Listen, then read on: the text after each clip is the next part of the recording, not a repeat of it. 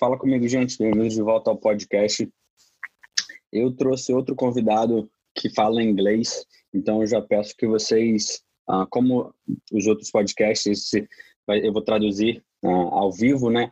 Então vai, vai ser de pouquinho em pouquinho, ele vai falar um pouco e eu vou traduzir.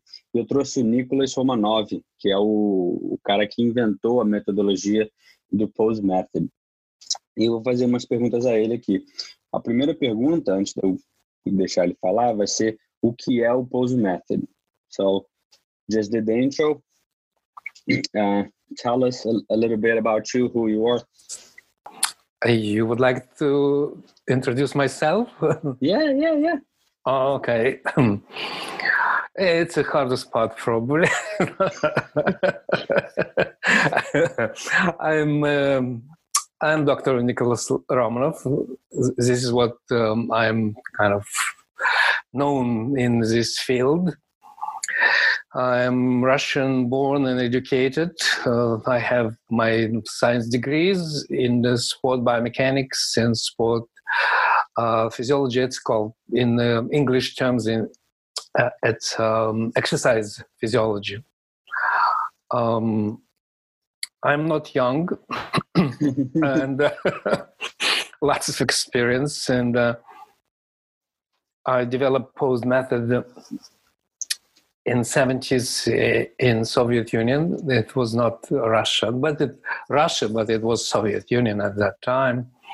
And then in the early 90s, I moved with all my family to US and uh, continued to develop pose method there and um, I become known through the running field because it was the most uh, requested part of my development uh, in pose method. Cool, awesome. So, going to translate. Uh, ele é o Dr. Nicholas Romanov, é conhecido assim na área. Ele é, nasceu na, na Rússia. Ele tem o diploma de, uh, de ciência e fisiologia do exercício. Ele disse que não é novo, que tem muita experiência e desenvolveu o método nos anos 70 na União Soviética, né, na Rússia, que era a União Soviética, e nos anos 90 moveu para os Estados Unidos e continuou a desenvolver o Pose Method e foi conhecido no, na área da corrida assim. Então, como eu falei, a primeira pergunta vai ser o que é o Pose Method? Awesome, doctor. So, Uh, the first questions, the first question is, what is the pose method? If you can, uh, as you say, make it into simple words, or what is it? Right. Uh, I forgot to greet everyone. Like, bom dia, Brazil. I'm supposed to go with that first. yeah, that's okay. That's okay. They understand. but now I'm doing this. A little yeah, bit late, okay. but that's fine. So what is pose method?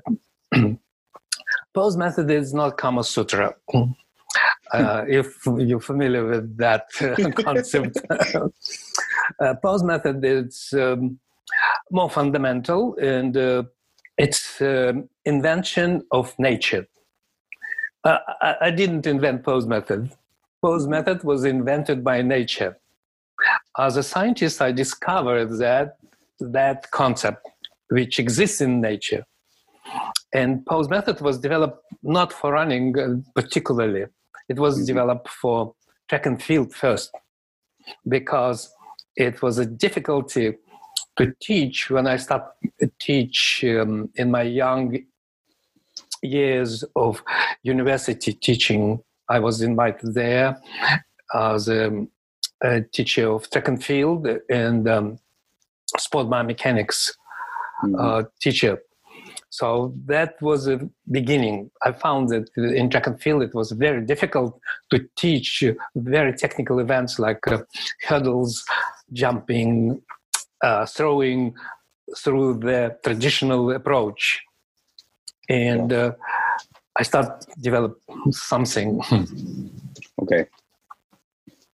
So O que ele falou é que o Pose Method não é o Kama Sutra, o Pose Method é fundamental e é uma invenção da natureza, que ele não inventou nada.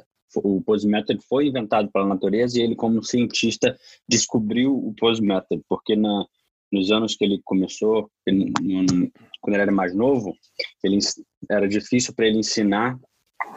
Uh, ele era professor, né? Era difícil para ele ensinar quando a galera do track and field, né, que chama lá, que é a galera da corrida, que pratica corrida, salto, essas coisas.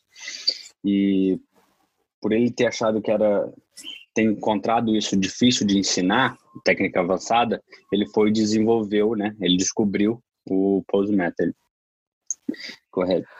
All right. Um, so what the problem was uh, at that time? Um, um, it, it, was a problem for me in different ways. It's like a young teacher who came from the track and field background. I was the elite high jumper, mm-hmm. and uh, I had uh, the illusion, let's say, mm-hmm. this way back, that uh, I knew how to to teach because I finished with honor diploma at university. I was elite uh, track and field athlete, and uh, I had probably like many people who had. Um, diplomas illusion that you are equipped with the knowledge enough to be mm-hmm. successful teacher i was mistaken uh, when i came to the practical field of teaching i failed there quite badly but obviously i didn't um, announce about this it was an internal shame and discomfort which i was uh, drowned into the, that emotional condition so it was a beginning. So I faced reality, and I have to admit. Otherwise, I have to admit. If I will not admit, I have to admit to myself that I know. I will pretend, and uh, I would start do bullshitting. Mm-hmm. So I rejected this way to go, and I took uh, hardest way to accept reality and accept that I have no idea how to teach properly. Okay. Uh, o problema naquele tempo, uh, para ele, né, era um problema que era diferente as coisas, por ele ter sido um atleta elite de high jump, né, de pular, de salto altos, ele tinha a ilusão de que ele sabia ensinar, porque ele tinha o diploma e ele era um, um atleta elite. E por ele ter o diploma e ter achado que ele estava preparado, ele não estava e foi um desconforto para ele, né, em achar que sabia. Porém era o começo e ele enfrentou a realidade e admitiu que não sabia e porque não podia ele tinha duas opções né que ele falou que ele poderia uh, fingir que sabia e ser bullshitting né que não sei como é que posso traduzir isso mas ele tinha essa opção de mentir para ele mesmo achando que sabia ou então enfrentar a realidade e assumir que não sabia que foi o que ele fez Go ahead. So um, since I joined my colleagues' um, society in my faculty, which I was have been before a student, mm-hmm. and now I become a teacher. Uh, it took me kind of two and a half years of this struggling to find out what I'm looking for. So, parallel, I started my PhD program uh, I started to um, study movement. It was the ballet, dancing, martial arts, and what it's called sport biomechanics, mm-hmm. because I was teaching this as well. And I had no answer anywhere, but I got uh, quite good ideas in in ballet and martial arts. I found that there are something very good exists where teaching comes through the different positions in uh, ballet for example exists five major positions they don't they didn't call it poses mm-hmm.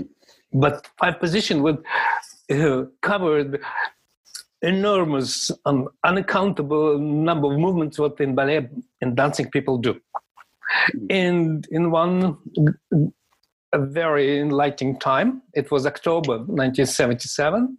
Suddenly it came in like like boom like this. that actually we're talking about poses. That basically it comes to the this formula. Any movement is just an alternation of unaccountable number of poses. from point A to point B. And only the difference is that there exist key poses in each movement which define this movement. If you do not do this pose, you will not do this movement. When it came up, this concept, idea, everything become clear. Now, so say the last one for me. When, the when when Wait, you just said something about the pose. That, that movement actually is an alternation of unaccountable number of poses. This is what I studied. Mm-hmm. And I found that besides this, every movement has key poses among all these poses which define this movement. And my only duty was to find out which poses and why. uh-huh. Because uh, I'm writing here, so I can uhum. keep up with what you're saying. So, uh, o que ele falou, mais ou menos resumido, desde que ele começou a ensinar os alunos da faculdade dele, né, que ele ensinava os alunos da faculdade dele, que ele se formou, na verdade, ele pegou o PhD dele e começou a estudar movimentos, começou a estudar balé, artes marciais e achou que tinha, ele viu, um, ah, achou que tinha algo como eu posso dizer? Um, ele viu similaridades, acho que é assim que fala, nas posições. E ambos teriam, e as, essas posições teriam uma, tem umas poses. No balé, por exemplo, ele achou cinco posições que são meio que necessárias para você faz, fazer o movimento. Ele disse que em outubro de, 900, de 1957 veio assim como se fosse um, um piscar de dedo de olhos, né? Veio a pose que todo ah, todo movimento é uma, uma alternação. É, todo movimento tem inúmeras poses do ponto A ao ponto B. Se você não fizer a pose, você não vai fazer o movimento. Aí ele falou aqui que todo movimento tem umas poses chaves que definem o movimento. E o que ele precisava fazer para o pose method era achar quais posições e por quê. Correto. Um, further, when I developed this um, into the science, um, because I started study this uh, as a scientist, mm-hmm. and since that time we developed uh, many different researchers in, in different events, mm-hmm. not only in running.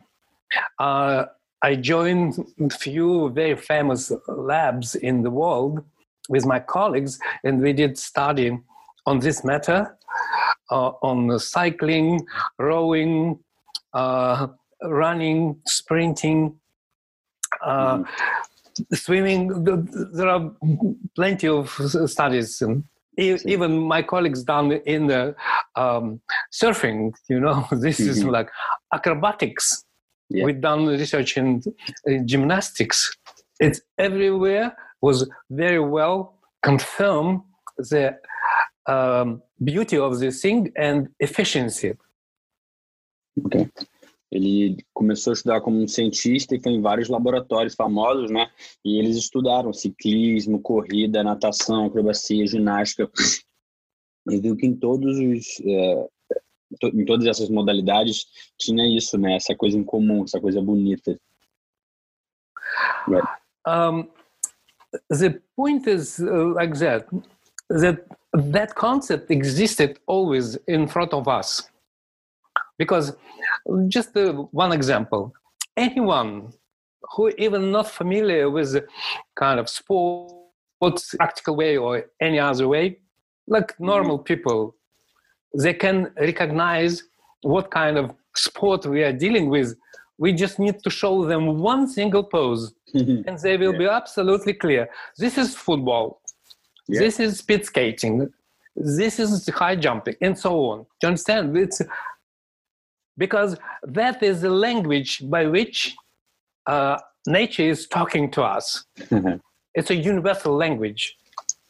Animal world is completely covered by that. Pose in animal world is a very distinctive and very clear language people understand when lion wants to eat and when lion doesn't want to eat mm-hmm. because his pose is very much clear okay Ah, o ponto, ele falou que o ponto é que o conceito sempre estava na nossa frente. Toda, uh, um exemplo que ele deu, né? Toda pessoa que não é familiarizada com o esporte, a gente, né, no caso, consegue reconhecer qual esporte a gente está falando só em mostrar uma pose. Mostrando uma pose. A pose é a língua pela qual a natureza está falando com a gente. A pose no mundo animal, por exemplo, que ele falou, é muito distintiva. A pessoa entende exatamente quando o leão tá, quando o leão quer comer e quando o leão não quer comer. Go ahead. So, when this uh, become clear first as a concept, I was the only developer over this 40 plus years these mm-hmm. things in different events. Now we're teaching like um, coaches, my colleagues whom I was teaching, and myself. Basically, any sport we can teach. Yeah. I, I am teaching people where I never done myself, and successfully. For example, in rowing, in cycling, in swimming, you know, because of that. Because beauty of pose method is a, that there is a universal um, concept because it's a language how we talk to the environment mm-hmm. with uh, our surrounding and number one environmental factor we are talking to and interconnect and the uh, building relationship is the gravity that is a internal probably highest value of pose Uhum. Ah, ele falou que quando ficou claro o conceito, eles conseguiram conseguiam ensinar tudo para as pessoas. Isso inclui todos os esportes, ah, natação, ciclismo, principalmente a corrida. E é um conceito universal. É uma, é, ele falou que é uma língua como a gente conversa com o meio ambiente. Uma, e uma coisa muito importante nisso é a gravidade no, no conceito do Pose. So, but um, running become very uh, requested event because of just the enormous uh, amount of runners around the world mm-hmm. completely uneducated it's the most um, ignorant field in among all sports because in any other sports where technical request is uh, high, nobody will go swim without knowing how to swim. Nobody will run hurdles without learning how to, because it's just dangerous for life, you know. Mm-hmm. Nobody will go pole vault performing without learning how to do this, and so on. In running, unfortunately, there are mass illusion that I have to just buy shoes it's a most stupid approach what people do and they can run mm-hmm. outcome is tremendous amount of injuries no one any other sports in the world has so big rate of injuries as running wow i didn't know that yeah I'll I'll tell you soon number you will be very much uh, get sad. yeah, uh, let me translate that. Uhum. Ele falou, então, correr se tornou algo muito necessitado, porém muito, uh, vamos dizer, não educado, né? É que é um, ele falou que é um jeito mais ignorante, assim, porque ignorante no sentido da pessoa fazer sem saber como está fazendo. Ele falou, nos outros esportes, a, a, a necessidade técnica é muito grande. Ninguém vai ensinar a nadar sem saber como. Na corrida, infelizmente, tem uma grande ilusão de que você só precisa comprar um tênis, né? Que ele falou que isso é uma coisa mais estúpida que tem. Você precisa comprar um tênis e você consegue correr. E, e infelizmente o que acontece é muita lesão com isso. Nenhum outro esporte, uh, no caso a corrida, né? Tem o maior, né? Que diz ele, o maior índice de lesões de que qualquer outro esporte. Go ahead. And the number is Oh my goodness, number is um, outstanding. I mean, in the bad way. Uh-huh. It's 85% of runners every single year injured. It's official number from the official institutions. Do you understand? And mm-hmm. what what's funny, it's in modern time. When it's a running boom happened in the end of 70s, in America, for example, Runners World did survey.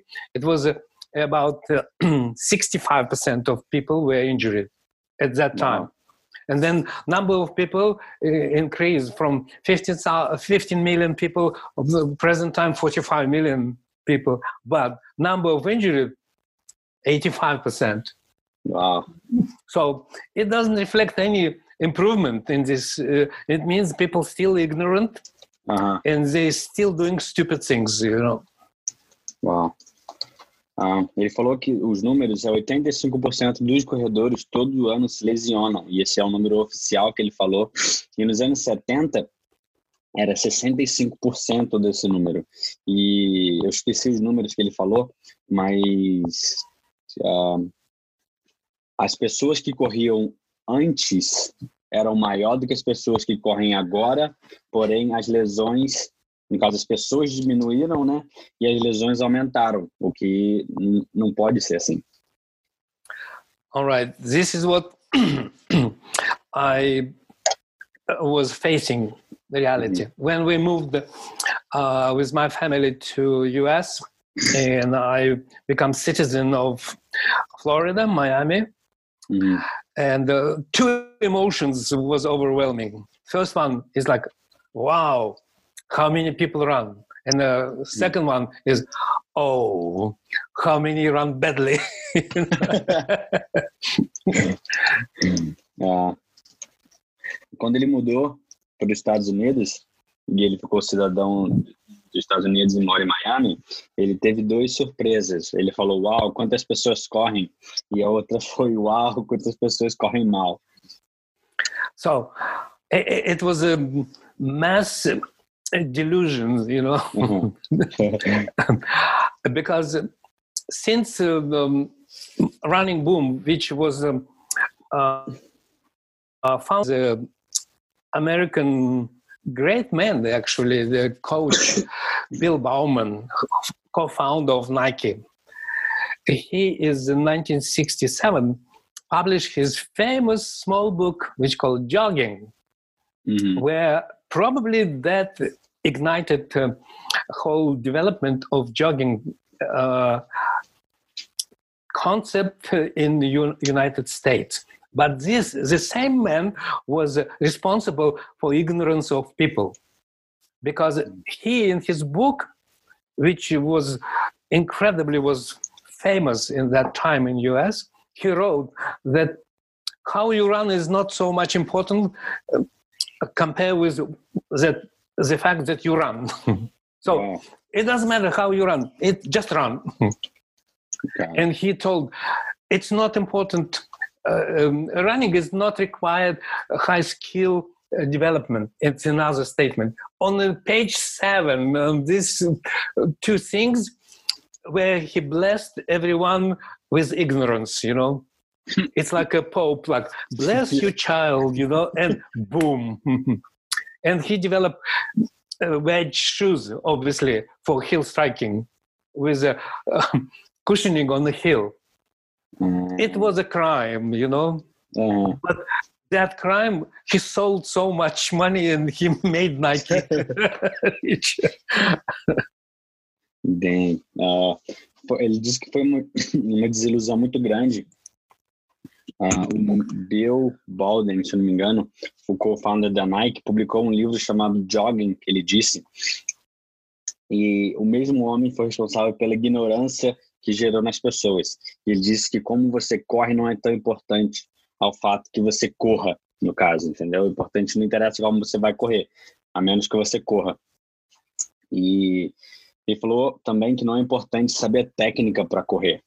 E ele, se não me engano, na página 7, ele falou, né, que ele meio que foi tipo um papa, né, abençoando a pessoa, tipo, só corre. E ele também inventou o tênis, né, uh, com aquela, tipo, uma almofadinha no calcanhar, que ele disse que ele disse que isso foi, um, ah, esqueci a palavra exatamente, mas que foi uma das piores coisas que ele pode ter feito. uh, because of his high level authority, he was a legend. Do you understand? Mm-hmm. Yeah. As an interpreter uh, of this concept, he was the best uh, guy, you know. And because so many people believe, because behind him uh, was Olympic champions in running. Ah, Do you understand? In 1964, he came as a coach of Olympic champion in 5K. And uh, plus, it was uh, Steve Prefontaine. Even Prefontaine never ran on the hills, you know. Nevertheless, Nike was sponsoring heel striking because uh, in order to avoid kind of uh, incorrectness and protect feet, they developed this cushioning concept of shoes. And since that they done this, um, knee problem or injuries increased from 10% to 45. oh, yes, it's a fact, you know. 10% to 45, you said? It's correct. It's uh, until now it's still highest percentage of injuries on the knee. It's a number one injury. wow ok. Ah, por causa da, da autoridade que ele tinha, né, ele foi uma lenda. E ele, e ele também, ah, muitas pessoas acreditavam porque atrás dele tinha ah, os atletas olímpicos, os ganhadores olímpicos. Então, no caso, a Nike estava suportando, né, vamos dizer assim, sponsoring, a pessoa correr batendo o calcanhar no chão. E por isso eles desenvolveram o tênis com almofada no calcanhar. E desde que eles fizeram isso, o problema no joelho aumentou de 10% a 45%. Ele disse que até hoje é o maior índice de problema no joelho. And because of, of Nike leading uh, company was in the world, and plus Uh-huh. Nike was uh, paying for Runners World magazine. You understand? They are advertising that kind of running around the world, and this poison uh, took over the world. Ok. Ah, ele falou que por causa da, da Nike tá, ah, como é que fala? Ah, pagando, né, esses atletas a fazer isso, eles fizeram, ah, espalharam, né, essa mensagem para o mundo inteiro de, de correr batendo o calcanhar no chão primeiro. So when I start teaching Miami, Uhum. it's one of the obstacles uh, in- among many obstacles one of the obstacles was the most difficult one mindset people were hating me you know that i Mm. told why you run on the hills Um, what it gives you sugar um, uh, shops uh, stores owners they hate me you know because I was against this. Uh, and uh, I will, what kind of mindset you have, guys? You have no evidence of science telling what you are advocating. No science ever was proved that it's right. Do you understand? None. I'm scientist. Aham. Before I open my mouth, I studied this many years. Do you, do you understand? I did more studies in this matter than most people have even imagined around the world in the best labs. Mhm. And uh, my conclusion was not, it's completely wrong. Ok. Ele, ah, ele disse que quando ele começou a ensinar em Miami, esse foi um dos obstáculos maior dele. O mindset, né? E por que, que, por que, que eles estavam correndo com o calcanhar. Ele disse que os donos de loja, todas essas pessoas assim do marketing, né? Passaram a odiar ele porque ele era contra isso, obviamente. E ele falou que eles não tinham uma evidência científica provando que isso era certo. E ele disse que antes dele abrir a boca dele, ele estudou isso há anos, que ele fez vários estudos que as pessoas nem sabem, e eles ensinarem isso é totalmente, completamente errado.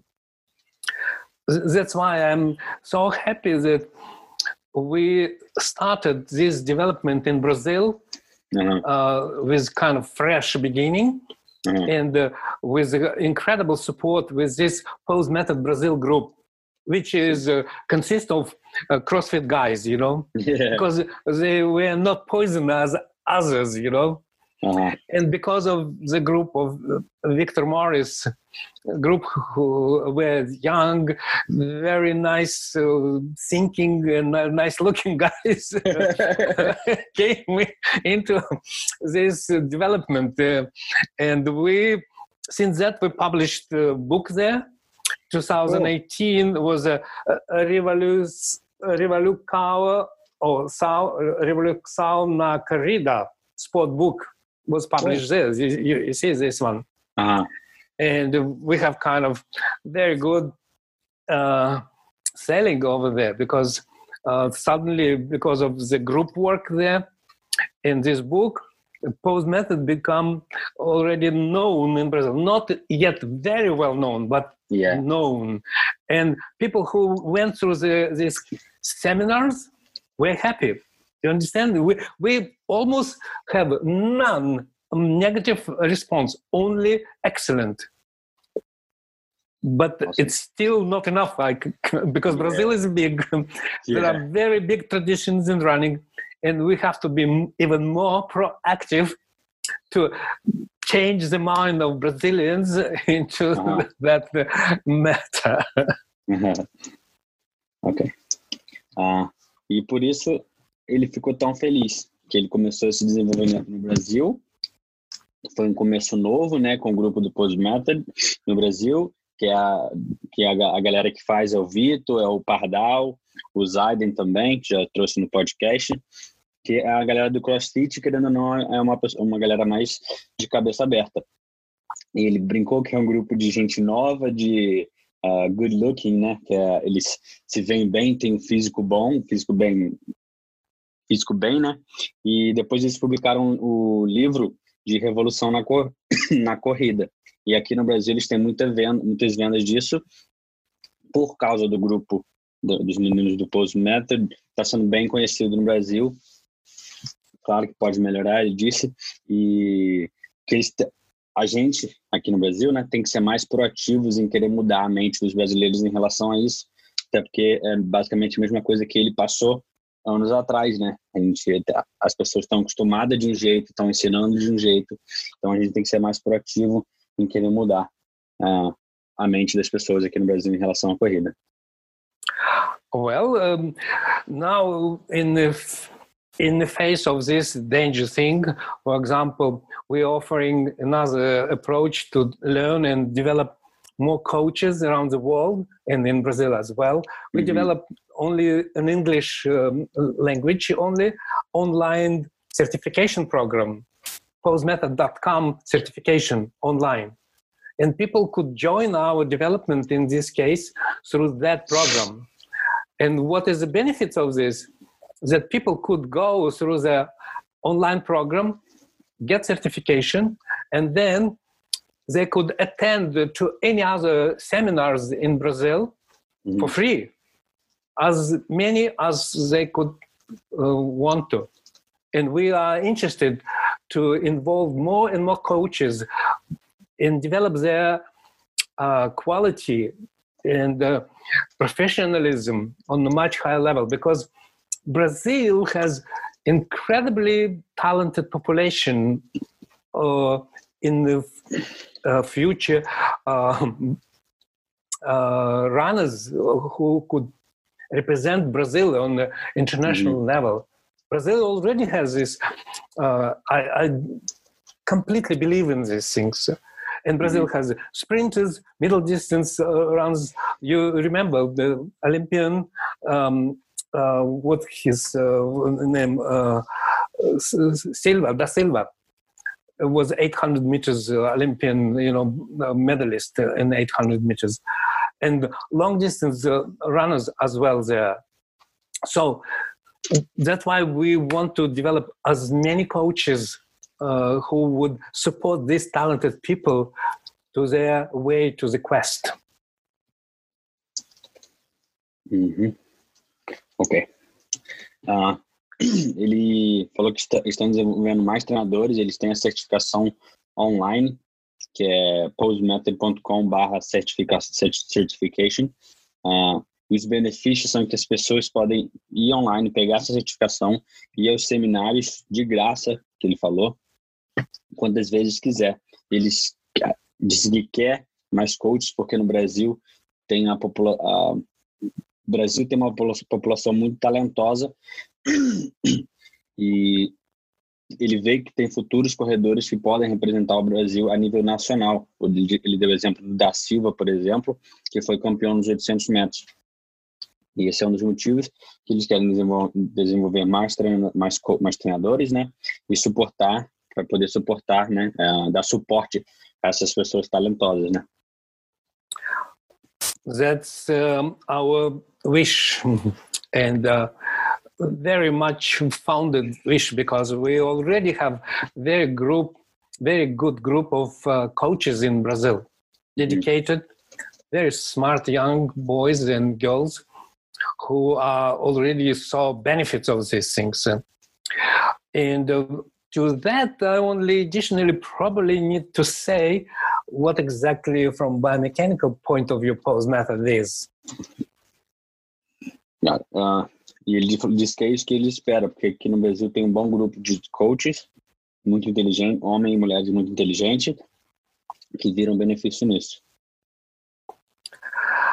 Um, one fundamental and conceptual difference between Pose method and uh, anything what uh, existed before in uh, history, mm-hmm. it's called traditional point of view on running, is how we move in running.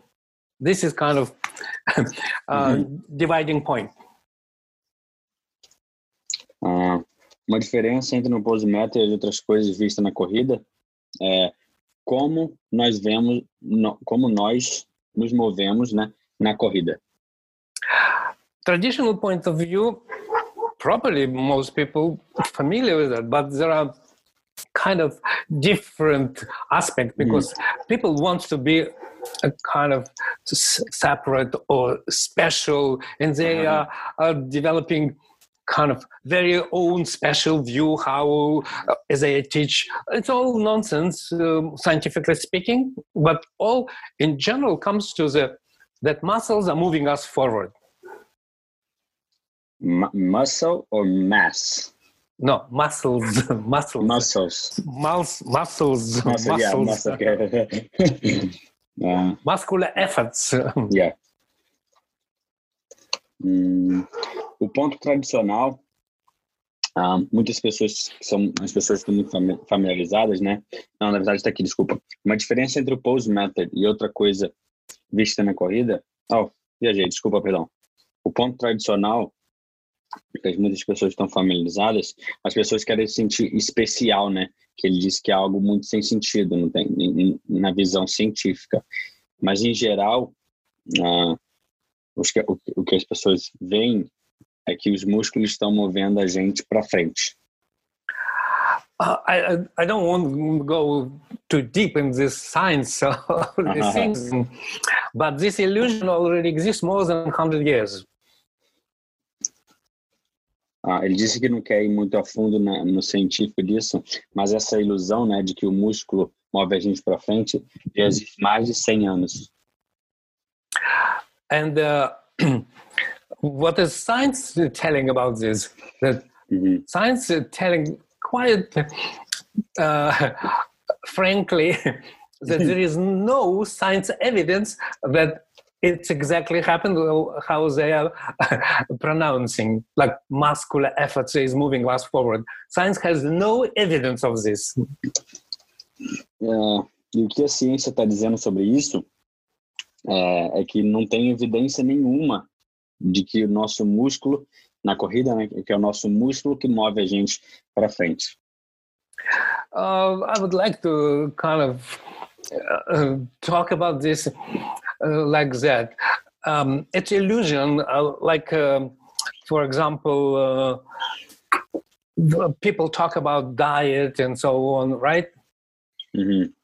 And uh, but ask people, do, do, they know how to eat properly? Hmm. Uh, for example, if in America you look around, you see that people have no clue because 50% of obesity in the American population. Mm-hmm. It means people are ignorant completely. It was a billion dollars industry. Ele disse que é uma ilusão. Ah, as, exemplo, as pessoas falam sobre dieta e tal. Ah, e pergunta ela se elas sabem comer certo. Não sabe. E ele falou do exemplo dos Estados Unidos, as pessoas não têm ideia nenhuma, porque lá tem maior índice de obesidade. If somebody would find that um, panacea diet, right now we would have a very healthy community around the world. We don't. In running, the same thing. If all this uh, propaganda of uh, the how to run with muscle effort would be right, we would have a very healthy and happy uh, family running community around the world. But we don't have. Yeah, that's true. Ele disse que ele falou, deu o exemplo da dieta e deu, falou da corrida, que na corrida é a mesma coisa.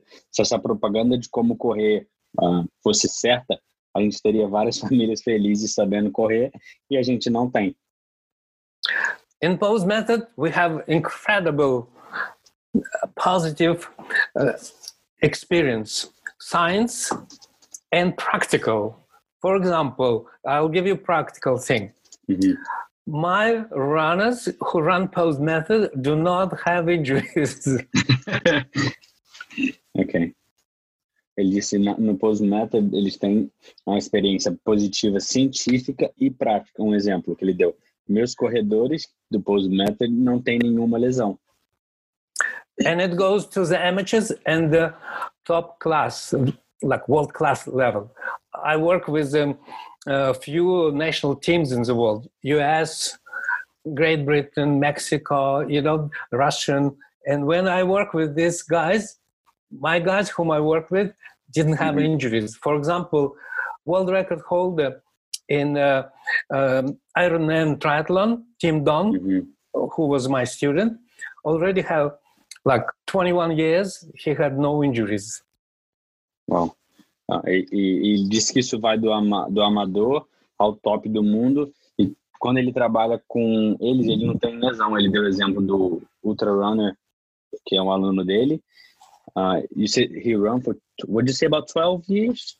21. 21 years? 2-1. Yeah, yes. yeah. Uh, ele falou que ele corre por 21 anos usando o método dele e não teve nenhuma lesão. Yeah, and I have this kind of thing. Uh, I can put names like this many times, right? Mm-hmm. Yeah. But, but, it's kind of, it's okay, you know. But we yeah. have experience like that, and we have studies which confirm these things. For example, which have done study in uh, uh, Cape Town University with Tim Noakes lab. We found mm-hmm. that pose method runners have 50% load on the knee less than uh, normal runners. Wow. Ok. Uh, ele disse que ele tem essas experiências, nós temos experiência com isso e temos estudo que confirmam isso. Ele fez o estudo no Cape Town University e descobrimos que a galera que corre com pose method tem menos 50% de uh, pressão no joelho. Basically, our runners have no idea what the runner's knee is. Mm-hmm. We do not have this. Most injuries what in running exist in our students field. We do not have like ITB, you know, um, mm-hmm. knee pain, and so on. Most ah, disse, frequent injuries. Yeah. Ele disse que basicamente os nossos corredores não têm nenhum tipo de lesão no joelho. No IT band, na, no IT band, no joelho, essas lesões normais, eles não têm essas lesões. Another example, we run very big camps, uh, preparation for marathon, four months preparation for marathon in China. Mm-hmm. Beijing Marathon in China, uh, Shanghai Marathon. It's mm-hmm. a in, during three years in a row, we run this big group of amateurs. You understand? Like mm-hmm. amateurs, yeah, like yeah. 60 plus people who train four months uh, for the marathon. Okay, I'll give you a, a outstanding results of this. Yeah. For example, 90 to 93 percent of participants run with PRs, personal best, personal records. Uh-huh. Four months preparation. Wow. Okay. Four months. Cool. Yes, but how much prepare they uh, did PRs is even more mind blowing. Yeah. Our our best guys like run. Uh, they improved one hour twenty four minutes, with Wow. average about twenty minutes improvement. One hour and 20 minutes? Yes, right. Um, Uau, ok. Ah, exemplo, deu um exemplo que na China eles fazem uma preparação de maratona, é quatro meses de preparação na China e é de três anos seguidos que eles fazem. E eles têm mais de 60 amadores, né? Pessoas amadores treinando para a maratona. E o exemplo que ele deu é de 90 a 93% dos participantes fazem PR, né? Que sempre ah, fazem um PR, um, um recorde pessoal em só quatro meses. E os, os melhores ah, atletas amadores deles melhoram, melhoraram uma hora e vinte no tempo. So it, it's two things together. We develop uh, pose method itself as a Mm. technique, and we develop a program, training program together, and based on the same concept. What is the concept that? What is it different from the traditional point of view? That Mhm. runner is moving forward not by muscular efforts, mm. but by gravitational pull Hum, by falling forward on a spot. yeah, yeah, It's a science, uh, you know. yeah, yeah, yeah, yeah. I mean, it's it's interesting hearing from you, you know. So like, All right, all right. Ah, duas coisas, são duas coisas juntas que ele falou, que eles desenvolveram o Pose Method e o programa. E no conceito, os, os corredores estão movendo para frente não pelo músculo, pelo esforço muscular, mas sim pela gravidade em estar como se fosse caindo para frente e puxando ah, o pé, no caso. Uh, that's why it's very easy to explain uh, how very not muscular developed uh, Kenyans, for example, run so fast. Hum. Ah, ele falou que é por isso que é tão fácil explicar que as pessoas do Quênia, acho que é Quênia que fala, que é num país que eles não têm muito músculo, eles correm tão rápido. Uh, I develop obviously science behind this. It, It's Mhm. called equations, formulas, and uh, stru- structure, and the conceptual thing behind this. So the concept, first concept, you can move forward only if you are falling from the state of the balance. Ok. Ele falou que ele desenvolveu a ciência atrás, as equações e as fórmulas. E o primeiro conceito é: você só consegue mover para frente caindo, uh, move, Forward. falling, for, falling forward. Well, falling yes right falling forward um, in in running falling forward it comes as a, a very simple thing you just start rotating on the point of support around the point of support you're staying on the foot right Uhum. and while you your falling is uh, rotating around the point of support imagine like this you see this is what Uh-huh. you're doing you see Aham. this is what falling É, ah, e o primeiro conceito né, é cair para frente do ponto de suporte. Ele fez um exemplo aqui de a caneta, ele botou uma caneta no dedo e deixou ela cair. É mais ou menos assim. A gente está caindo para frente do ponto de suporte, que é onde o nosso pé está. this is only you see only which moves us forward no matter you have big muscles small muscles or no muscles Ah, ele falou que essa é a única, única coisa que move a gente para frente. Não interessa se você tem músculo grande ou músculo pequeno. this is a law of gravity Isso é muita gravidade. and who uh, told about this uh, wrote about this first it was leonardo da vinci Ah, e, e a primeira pessoa que escreveu isso primeiro foi o Leonardo da Vinci. But nobody pay attention, obviously. mas, ninguém, mas ninguém prestou atenção, obviamente. Right. And um, unfortunately, that kind of was not noted a very long time completely. Mm-hmm. You, you, you know, even it published at the end of 19th century, his notebooks. Of 400 uh, years, nobody knew about this completely.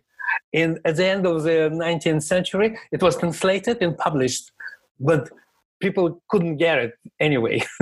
and another hundred years was yeah. yeah.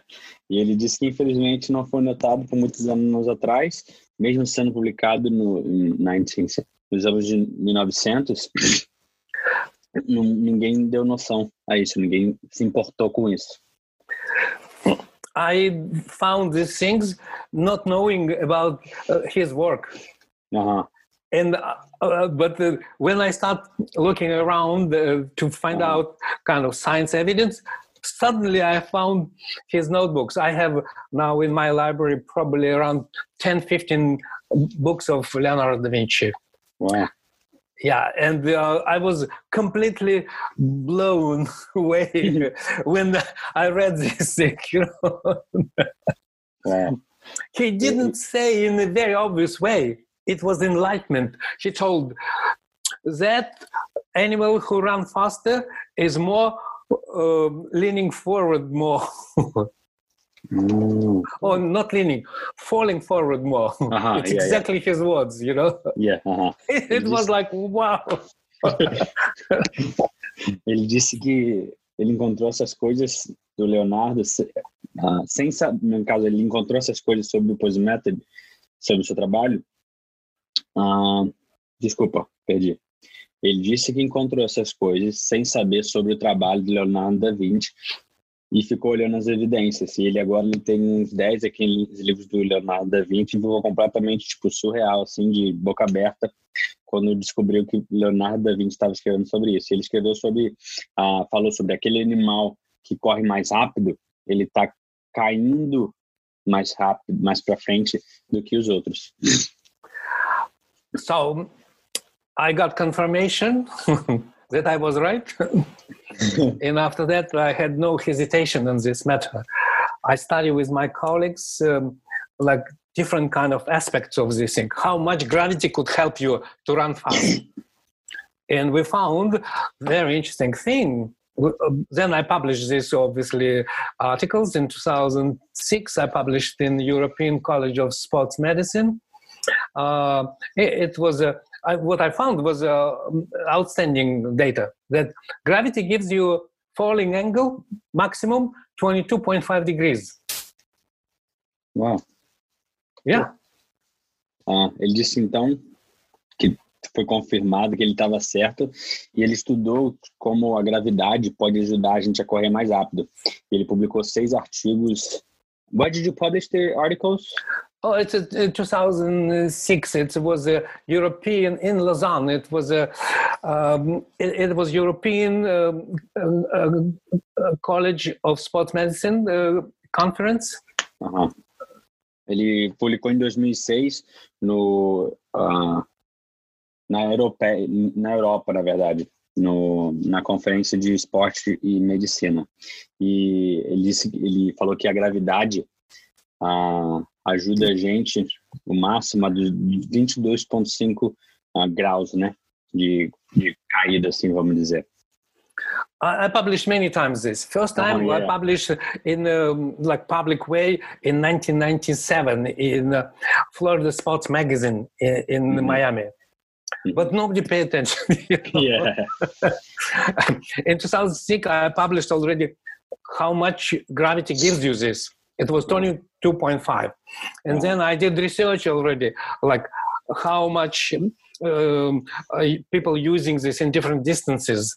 Like, uh, for example, Usain Bolt, fastest mm-hmm. sprinter who has biggest angle of falling, 21.4 degrees. Wow. And it was uh, outstanding, you know. Yeah. Ele disse que ele publicou vários artigos né, antes, mas ninguém prestou atenção.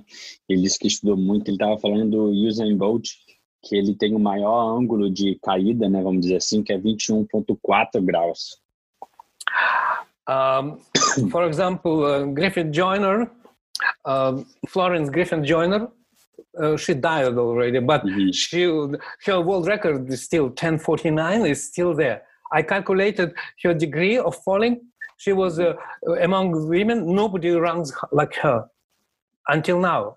21 degrees. Her best angle of falling was.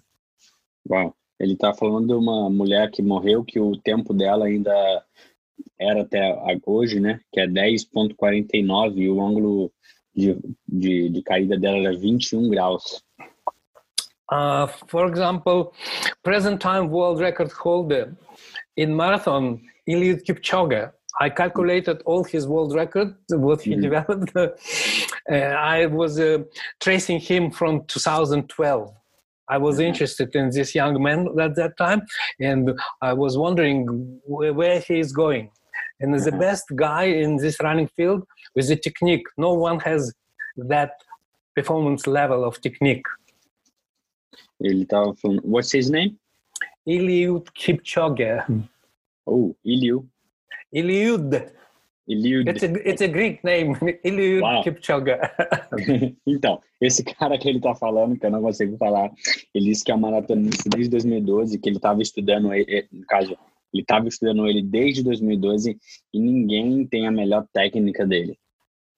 Uh, I calculated all this, and the last one is a, a marathon under two hours in Echo. It's in Vienna last year. Mm-hmm. Uh, he, he ran um, uh, one hour 59.40.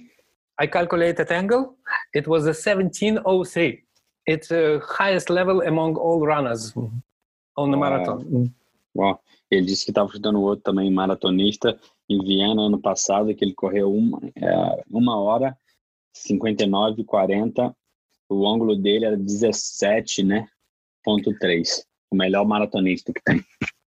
Well, for most people, uh, 17 degrees, uh, they cannot run like that even 200 meters. Uau, para a maioria das pessoas, 16 graus, eles não conseguem correr assim nem 200 metros. Because if we will translate this angle into the speed of 200 meters, it will be 34 seconds. What? yes. Marathon every 200 meters, 34 seconds. 34 seconds? Yes, yes, it's Porque correct. Ele falou que se ele fosse transferir esse ângulo para uma pessoa de correndo a 200 metros, seria 34 segundos. Falou que o maratonista corre 34 segundos a, a cada 200 metros. Isso é louco. So, from this point of view, you understand yeah, yeah. where we are. And people yeah. try to develop uh, uh, physical abilities like aerobic capacities. Who cares about you? You're not falling on this angle. You never will reach this. and that reality out of mind of people. And I'm laughing all the time. I'm not developing any aerobic capacity with people. I'm developing angle of falling in training. Uau. E ele falou que as pessoas estão tentando inventar, tipo, capacidade aeróbica. Ele falou assim: quem se importa se você não está nesse ângulo de caída, né, vamos dizer assim, uh, você não vai conseguir. E ele não está desenvolvendo a capacidade aeróbica, ele está desenvolvendo ângulo de caída. I'm dreaming to develop this in Brazil and find very talented boy or girl, Brazilian, and mm -hmm. implement that methodology for preparing best Brazilian runners, you know. So yeah, come. Why why did you come? invite and I mean, give me give me uh, guys introduce me to guys who are willing to go this way because it's a so different it's a mind-blowing thing and not many people are willing to go that way because it's so unknown you know it's like a, a traveling on Everest, you know, you don't know what the hell is that. They want to go in already something known. Oh, we're developing aerobic capacity. It's Yeah. already long time ago uh, was very well known that aerobic capacity doesn't give you what we're looking for. yeah. I bet, yeah. Ele disse que ele, que ele quer achar pessoas, né, no caso atletas, dispostos a seguir esse caminho e tal. Aí eu falei por que ele não vem, ele falou que precisa de um convite, né, porque querendo ou não as pessoas estão acostumadas em seguir aquilo que elas conhecem e querendo ou não, Pose Method ainda é algo não conhecido e as pessoas não gostam, né, de arriscar assim. Exists in science data like uh, that uh, world record holders in the long distance running from last century in at the end of 1920s and 1930s have same physiological capacity what present time world record holders have right now. So basically during this almost 100 years physiological capacity didn't change at all but time what they run is dramatically faster. 10k is like uh, four minutes. Marathon is uh, completely out, outstandingly different here. Do you understand? It's like uh, the, I, I would go like two miles one minute faster. It is same capacities. It was data there and nobody want to see it. Mhm, I found this and I was like, what the hell? mhm. Why you do not see it? You know? Yeah, yeah. And then I calculated and I found that what changed? Angle of falling. even even cadence was the same. Do you, do you understand? yeah, yeah. But angle of falling was changed dramatically. Cara, ele disse que desde de antigamente para agora, as capacidades físicas, né, não mudou nada. Resumidamente, ele falou que o que mudou, além do tempo, é o ângulo de caída. O ângulo de caída que mudou e a cadência, né, também é a mesma coisa, só o ângulo que mudou.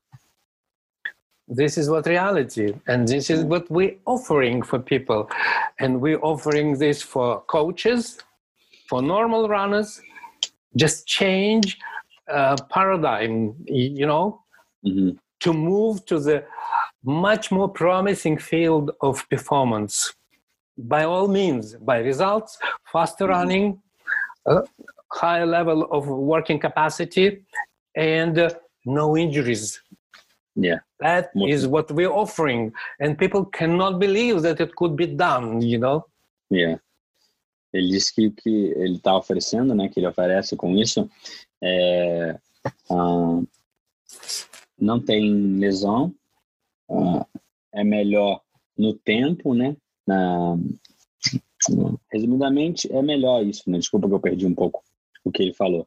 Mas, resumidamente, o que ele oferece é isso, que é melhor no tempo e, o mais importante, não tem lesão. É um field mais... um lugar, tipo, a, a terra prometida, vamos dizer assim, que ele disse. and I, I'm hoping that with uh, that promising group of Pose Method Brazil, with these young fellows whom I work with um, closely with these guys, and uh, people like you are young and uh, open uh, to perceive new information without rejecting this, you know, Uh-huh. which considered normal reaction from the Hans Selye wrote about this long time ago. You, you know who is Hans Selye, right? I don't think so. The, the founder of the um, general syndrome, you know, Oh, okay. and uh, and uh, Canadian scientist, uh, um, physiologist. He Mhm. wrote that isn't it true that when the truth comes first time uh, in your eyes, it looks very ugly. yeah. this is what one of the outstanding guys told these things and another guy told um, human mind rejecting new ideas as um, um, uh, our internal immune system proteins anything what is not known rejected as an invader you know and they kill it and we have to overcome uh, Uh-huh. through this uh, obstacle you know so Uh-huh. penetrating the mind of people with a healthy uh, idea. Yeah. Uh, ele disse que espera, né, com o grupo do Brasil, com os meninos, o, o Vitor, o Pardal, o Zada e os outros meninos que tem também, que estão abertos para novas informações e não rejeitam isso, né? Ele falou de um cara aqui que eu, desculpa, não lembro o nome, uh, ele falou que a, a mente humana rejeitando nova ideia, né? É como se fosse o nosso sistema imunológico rejeitando coisas novas e a gente tem que lutar contra isso, porque querendo ou não é, é assim, toda coisa nova que a gente vê é feio, né? Ele, ah, ele falou assim, a verdade, quando a primeira mostrada aos nossos olhos, ela, ela é feia. Então a gente tem, querendo ou não, ir ao pouco acostumando a nosso corpo, né, nossa mente a coisas novas.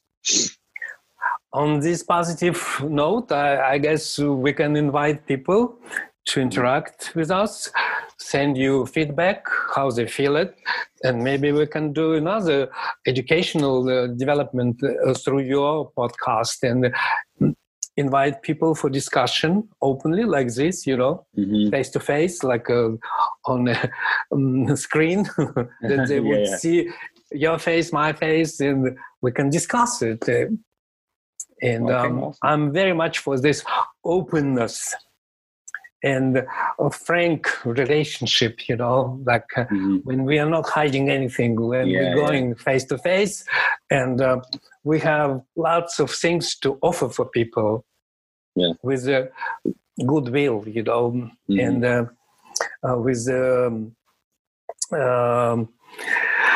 um, with believing that people's mind actually could be open for their their benefits. Uhum. Ah, ele disse que uh, ele não se incomodaria de convidar as pessoas, né, para conversar, igual a gente está conversando aqui, mas para uhum. conversar, para trocar ideia, para conversar sobre, porque uh, quanto mais pessoas souberem disso, melhor. E a gente ter a cabeça aberta, né, para isso, é bom para a gente aprender.